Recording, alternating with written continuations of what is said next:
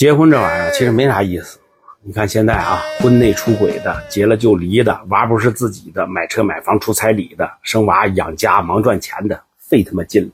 你看现在社会上这么多的恶性的案件啊，大多数都是因为那个情感。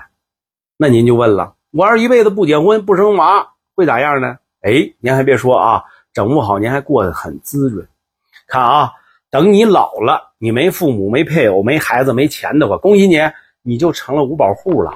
那每个月能领一千多的补助呢，逢年过节还会有相关的人员来看望你、慰问你，拍个照片啥的，还会给你发个红包，保暖的衣服、棉被都会有人给你送过来，还会不定期的给你送一些米面粮油啊。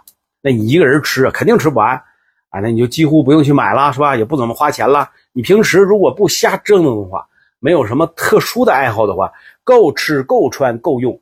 如果你没有房子住，当地还会给你盖房子呢。你一个人住还会嫌大，那水电煤气啥的可以减免。农村的医保，当地就会帮你代缴。这平时不操劳，也没有啥闲事值得你操心，那自然是吃嘛嘛香，身体倍儿棒。等你嘎了以后啊，还会给你安排安葬一条龙服务，你都不用担心死后没人给你收尸啊。这五保户呢，其实就是保吃、保穿、保住、保医、保葬，哎，你就可以放心了啊。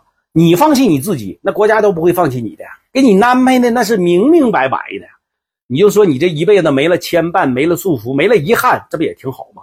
争那么多事儿干什么呀？这话说回来了啊，这一辈子啊说长不长，说短不短，咱们一个人过，你能受得了吗？你这独坐悲双鬓，空堂玉二更，雨中山果落，灯下草虫鸣，白发终难变，黄金不可成。欲知除老病，唯有学无声。哼，都别瞎吵吵了啊！能活一辈子的人都他妈不简单，你品，你细品吧。